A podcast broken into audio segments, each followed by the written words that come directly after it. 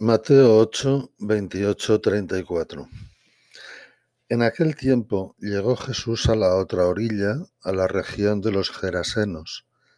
Desde el cementerio, dos endemoniados salieron a su encuentro.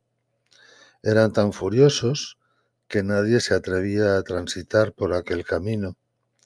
Y le dijeron a gritos, ¿Qué quieres de nosotros, Hijo de Dios? ¿Has venido a atormentarnos antes de tiempo? Una gran piara de cerdos a distancia estaba ozando.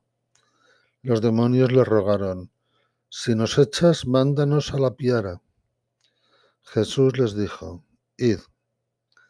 Salieron y se metieron en los cerdos, y la piara entera se abalanzó acantilado abajo y se ahogó en el agua. Los porquerizos huyeron al pueblo y lo contaron todo, incluyendo lo de los endemoniados.